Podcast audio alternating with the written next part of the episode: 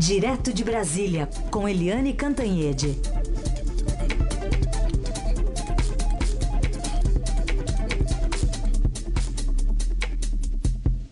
Bom dia, Eliane.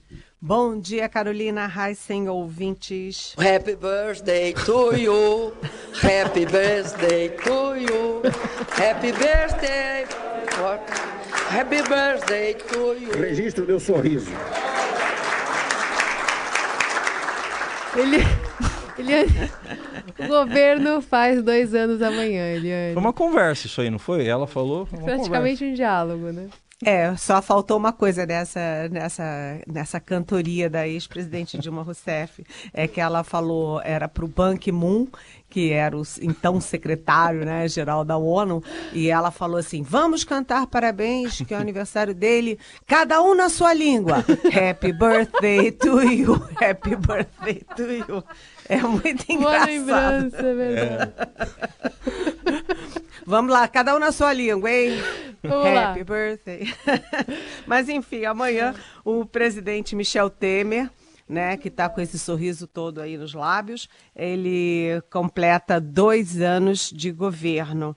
E foram dois anos bastante turbulentos, como a gente lembra, né? Você teve, eh, não é trivial um presidente da República sofrer duas denúncias da Procuradoria-Geral da República.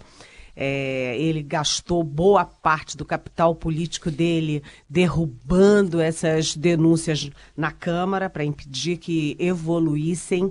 Né? E depois que ele derrubou as duas denúncias, que ele pensou: opa, agora eu vou tentar recuperar o fôlego em 2018, vem aí a possibilidade de uma terceira denúncia por causa daquela crise dos portos, né, o decreto dos portos.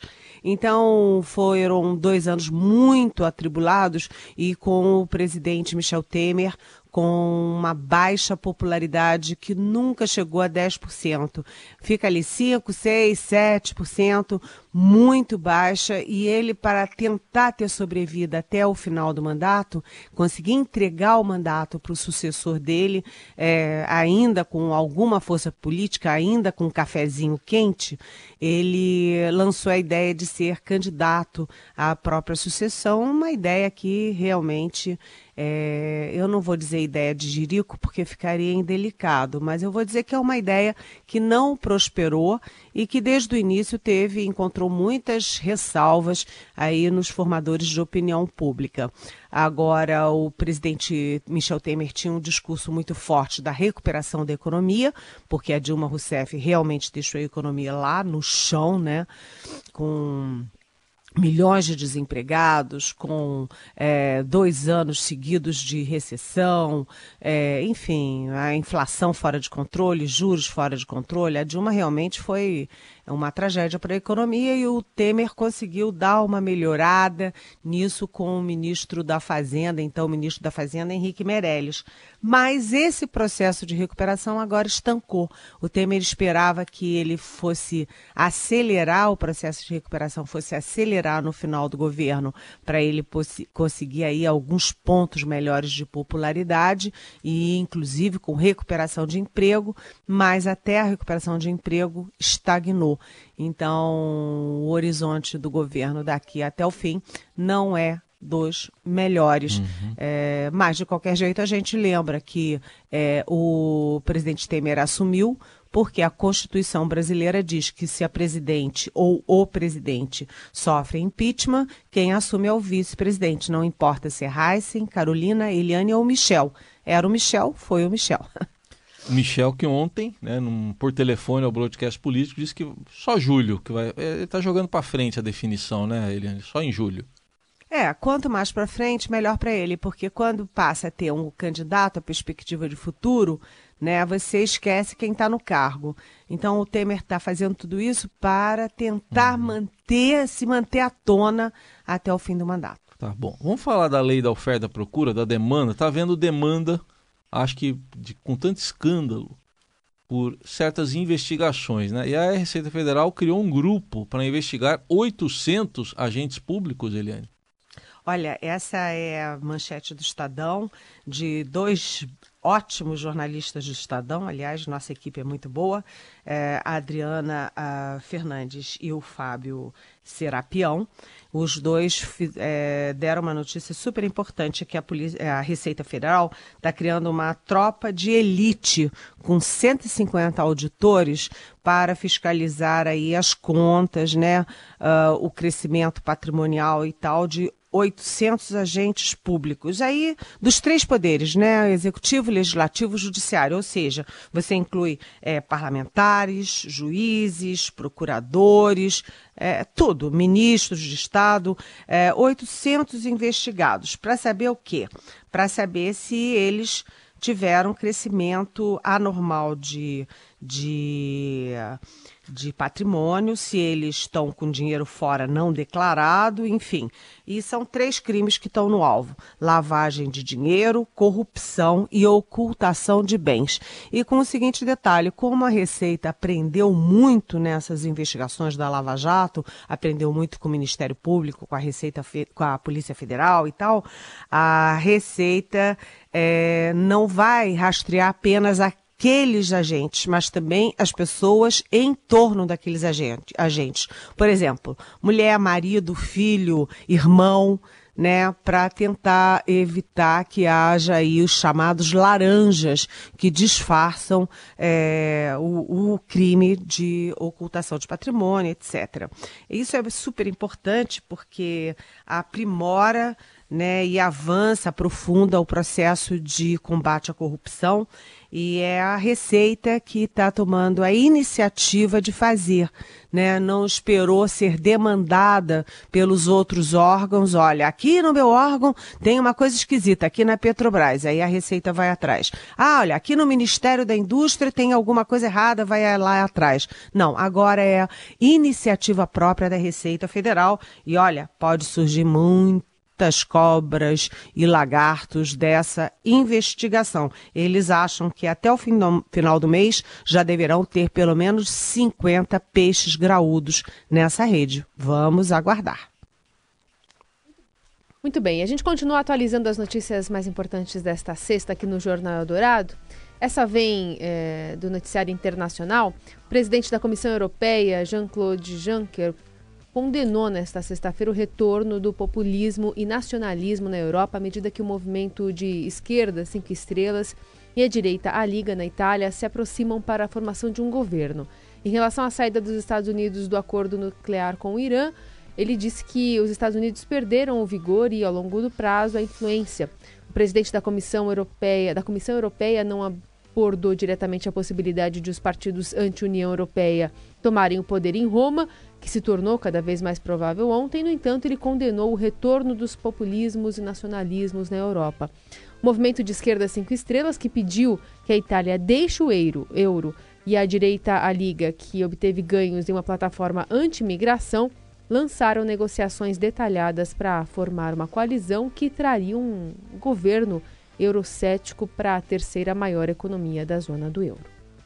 E nós seguimos aqui também com uma outra repercussão de uma revelação que foi feita ontem, ah, após a divulgação da informação de que o presidente Ernesto Geisel autorizou uma política de execução sumária de opositores do regime militar vigente ao governo anterior. Já diversos políticos estão se manifestando e ontem eh, eh, houve essa revelação a partir de documentos da CIA, num estudo do professor de Relações Internacionais da FGV, Matias Spector, né, que fez essa pesquisa e que e ele detalha ali alguns pontos de uma conversa que ocorreu pô, logo na posse, um pouco antes da posse de Ernesto Geisel, em que ele teria dado uma autorização para que as execuções continuassem, mas de, uma, de um modo mais estudado. É isso que vem sendo revelado nessa reportagem, que gera uma grande repercussão. Há pouco a gente conversou aqui com Pedro Dalari, que foi coordenador da Comissão Nacional da Verdade, e ele nos disse aqui, Eliane, que na visão da, dele isso mostra uma política de Estado, né? E não fatos isolados.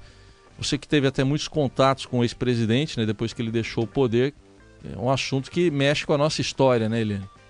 É, com certeza, essa descoberta do professor Matias Spector é uma descoberta super importante, inclusive é, ela atinge né, atinge muito profundamente, muito o âmago, digamos assim, da biografia do ex-presidente Ernesto Geisel, com quem realmente eu conversava pelo menos uma, duas vezes por ano depois que ele saiu do governo. Eu ia ao Rio e conversava longamente, ficava uma, duas, às vezes até mais. Uma vez eu fui ao sítio e fiquei lá quase três horas com ele. E um, o general Geisel era um homem muito simples, muito direto né? Ele não, não, faz, não tinha firula e, e ele era muito objetivo, direto, pragmático e ele tinha muito cuidado com a biografia dele. Uma vez, inclusive, eu perguntei para ele é, como é que tinha sido, com, em quem que ele tinha votado em 1989, porque ficou no segundo turno o Lula e o Collor. E ele disse que detestava o Collor porque ele tinha muita, conhecia muita gente que morava é, que morava em Brasília, na época do Collor jovem, e que ele tinha histórias muito ruins é, sobre o Collor, e que ele estava decidido a não votar no Collor. E em algum momento chegou a pensar em votar no Lula. Né? O Lula tinha uma biografia pessoal melhor do que a do Collor, e ele chegou a pensar. E aí, quando ele chegou pertinho ali da cabine de votação, é, ele ficou pensando: não, vou votar em branco nulo, e aí é, ele pensou: não posso votar branco e nulo, vai contra a minha natureza, então eu vou, é, eu vou votar no Collor por uma questão ideológica. Então ele mais ou menos tampou o nariz e votou no Collor. Mas o Geisel tinha uma preocupação muito grande em mostrar para a história que ele foi o, o presidente da abertura da distensão lenta, gradual e segura. É, ele, enfim, se empenhou pela sucessão é, com o João Figueiredo exatamente para continuar essa linha da abertura, e isso aí é um golpe muito, muito, muito profundo nessa biografia da abertura. Né? É, o, o documento da CIA descreve uma reunião entre o Geisel e os também generais de quatro estrelas, João Figueiredo e Milton Tavares, em que o Milton Tavares e o João Figueiredo defendiam que aqueles aspas terroristas mais perigosos aspas precisavam ser mortos porque não tinha saída e tal. E o Geisel no primeiro momento disse preciso pensar e uh, dias depois voltou a se reunir e autorizou e ainda tentou se desculpar para ele mesmo, dizendo, mas só os muito perigosos.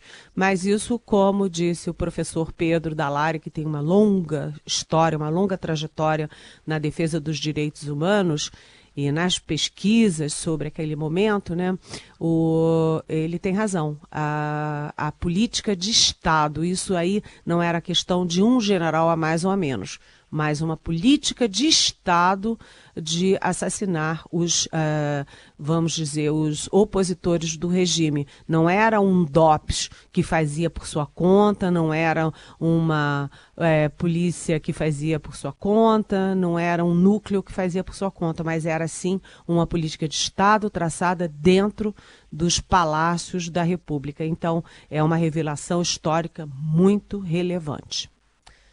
Bom, e a gente fala agora sobre é, os candidatos, pré-candidatos né, à, à, presidência da República, a corrida eleitoral. Eles estão se mostrando, estão participando de eventos. Teve um ontem é, no Rio Grande do Sul, lá em Gramado. Quem acompanhou foi o repórter Pedro Venceslau, aqui do Estadão, também é, o nosso apresentador do Conexão à Tarde. Pedro, mais uma vez, bom dia. Qual destaque você puxa aí para a gente falar com a Eliane? Olha, teve é, esse isolamento né, do Henrique Meirelles, que ficou é, sozinho defendendo o governo, enquanto todos os outros candidatos, é, três deles de esquerda, um, e o Álvaro Dias, né, que é do Podemos, fazendo críticas duras ao presidente Michel Temer e à gestão do presidente Michel Temer. Teve até um momento ali, depois que acabou uh, o debate, que os presidenciários se reuniram fizeram uma fila para a entrevista coletiva e nesse momento uh, o Ciro Gomes, ao lado né, do, do, do, do ministro, do ministro Henrique Meirelles, chamou de salafrário o presidente Michel Temer, fez críticas muito duras, inclusive ao próprio Meirelles, disse que ele vive num outro mundo, num outro país, ao, ao falar de dados tão positivos da economia desse presidente. Vamos ouvir então o Ciro Gomes falando sobre isso. Sobre a questão do Benjamin, que se filiou ao PP, como é que está essa conversa é, com ele? É, esse momento está pontilhado de especulação, de, de fofoca, de intriga, e eu estou então resolvendo chamar o feito à ordem. Só quem vai falar no, na, minha, na minha dimensão é o presidente Carlos Lupe, do PDT. Uhum. Ele está, evidentemente, natural por si, autorizado a abrir qualquer conversa, porque eu pretendo unir o Brasil que produz com o Brasil que trabalha e não vou aceitar interdição de nenhuma natureza, a não ser aquelas que explicitamente eu já coloquei. Ponto. Isto dito, o doutor Benjamin Stambul, que é um velho amigo. Eu estou tanto tempo na estrada que eu era amigo do pai dele. Então, somos amigos e ele tem todas as qualidades para qualquer tarefa, só que nunca me deu qualquer sinal de pretensão de entrar na política. Então, vamos ver o que está e assim, se for... Mas seria o vice da produção que o senhor estava procurando. O perfil ele responde perfeitamente. É isso. É, pois é, o, esse também foi o assunto do fórum, né, desse debate, aliás. O Ciro Gomes foi questionado por muita gente sobre essa possível dobradinha, Ciro uhum. Benjamin. O Ciro já tinha dito numa entrevista ao Estado que defende um vice da produção e que esteja no Sudeste. Tentou o Josué Gomes, da Cotemina, não deu certo. E aí o Estadão revelou na edição de anteontem que o Steinbrück se filiou ao PT, muito discretamente, sem avisar ninguém, no, no limite do prazo eleitoral. E aí acho que pintou a primeira chapa completa da eleição presidencial. Muito bem. Obrigada, viu, Pedro? Bom retorno aqui para São Paulo. Obrigado, um abraço a todos. E aí, Eliane? É, eu vou confessar para vocês que eu tinha um passarinho nessa nesse encontro lá em Porto Alegre, um empresário é, que, enfim, é fonte minha, minha, meu amigo, eu pedi para ele depois me dar um resuminho da, da reunião e ele teve um, uma percepção muito parecida com a do Pedro. É, ele disse que foi surpreendente como o Meirelles não mobilizou ninguém, não, enfim, não aconteceu né, numa, numa tipo de plateia como aquela, ele acha que tinham 1.500 pessoas, que o Meirelles pudesse ser um sucesso. Não foi, né, passou meio em branco. Ele disse também que o Álvaro Dias foi muito aplaudido, até porque ele é do Sul, né, ele é do Paraná e, e, e a, a força eleitoral do Álvaro Dias é no Paraná, é no Sul. É, e essa, esse meu passarinho também disse o seguinte: que o Ciro Gomes foi o mais aplaudido. E ele ficou uh, achando interessante porque o Guilherme Boulos, apesar de ser, é, vamos dizer, da extrema esquerda, né, como candidato do PSOL, é que o Guilherme Boulos se saiu bem, que fez um discurso é, inteligente e bem concatenado. Essa foi a impressão do meu passarinho. Agora, o, o, o Ciro Gomes é, continua sendo Ciro Gomes. É, eu não sei se ao longo da é, campanha é, um linguajar assim muito é um bom, linguajar muito, muito adequado, né? Tá certo, é. é tem o, o, o, aliás, falando em linguajar, o infográfico aqui do Estadão está aqui com as palavras mais usadas pelos candidatos. A gente falou mais cedo, né? Dá para consultar ali ver o que, que eles mais usam no Twitter, né? Então, é, pelo que eles falam, dá para você entender o que, que eles estão querendo. Recomendo para o nosso ouvinte acompanhar lá. Eliane, vamos só fazer um registro aqui, porque houve a reconstituição do assassinato da vereadora Marielle Franco e também do motorista Anderson Gomes. Começou ontem às 10h53 da noite, terminou às 4h20 da manhã, quase 5 horas, e foram utilizadas armas de verdade né? A polícia está investigando o caso. Ontem a gente ouviu até o ministro da Segurança Pública, Raul Jungmann, afirmando que a investigação está perto do fim. E o delegado que está conduzindo as investigações uh, também falou sobre o caso, o delegado Giniton Lages, titular da Delegacia de Homicídios do, do Rio, explicou a importância da reconstituição.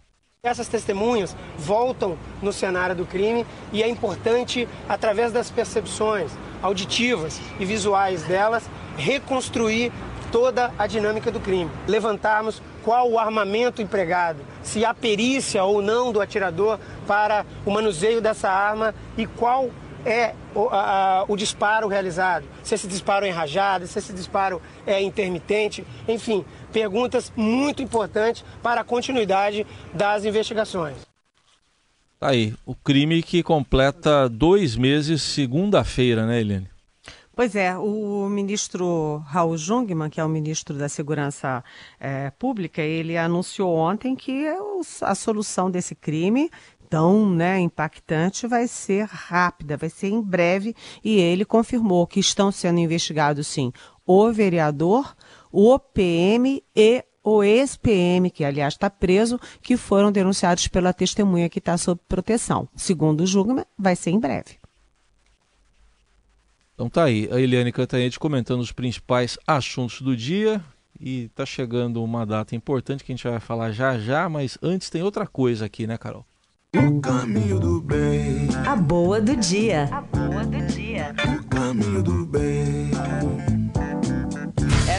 Ela preta do pontal. Cinco filhos pequenos pra criar. Passa o dia no trampo pau e pau. Ainda arranja um tempinho pra sambar. Quando cai na avenida, ela é demais. Todo mundo a gente vai falar sobre o Dia das Mães e essa música tem muito a ver com isso, porque fala de algumas facetas das mulheres.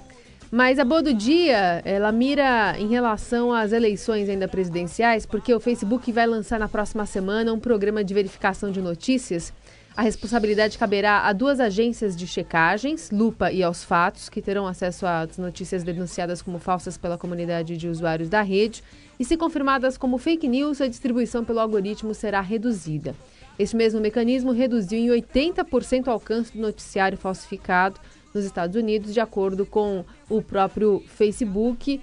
A gente sabe que o Facebook está é, tendo que se explicar sobre bastante coisa, mas de qualquer forma é, é uma ferramenta importante que é, o Brasil vai ter, inclusive levando em conta, né, Eliane, o que o próprio TSE está tentando se articular para também fazer algum tipo de contenção em relação às notícias falsas que devem surgir, já surgem, já estão circulando por aí, mas devem surgir com mais força uh, na iminência da, da, realização das eleições, né? Ontem, inclusive, eu falei com o presidente do TSE, o Tribunal Superior Eleitoral, o ministro Luiz Fux, e sobre duas coisas. Primeiro, fake news. Há uma grande preocupação com isso, né? Da, do GSI, eh, do Ministério da Defesa, do TSE, todo mundo preocupado com o efeito o poder das fake news aí para mudar o resultado da eleição. E também conversei com ele, com o Fux, sobre um assunto muito importante que a gente vai conversar mais na segunda-feira, que é a, a questão da vaquinha virtual, né? Como a vaquinha virtual, quer dizer, o eleitor poder financiar a candidatura do seu preferido, né, para deputado, para senador, para presidente, como isso engaja o eleitor no processo eleitoral que está muito muito frio até agora, né?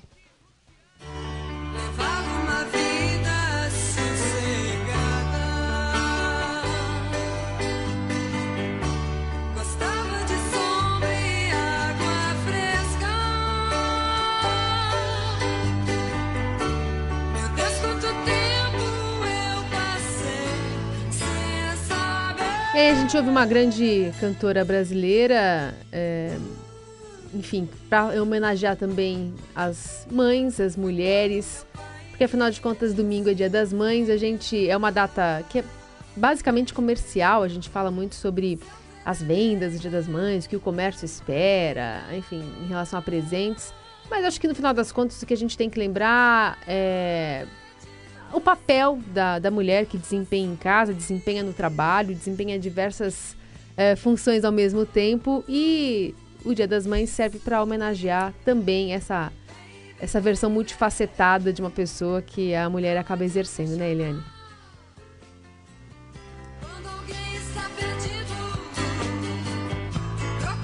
Eliane, direto de Brasília, conexão interrompida aqui.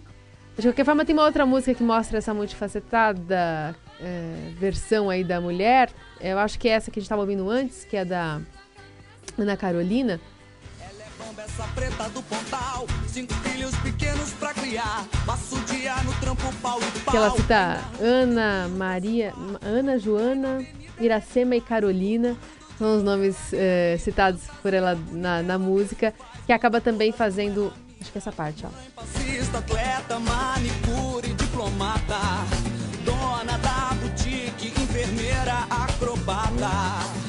Que as, as mães podem ser muitas coisas, né? E ao mesmo tempo, né? Ao mesmo tempo.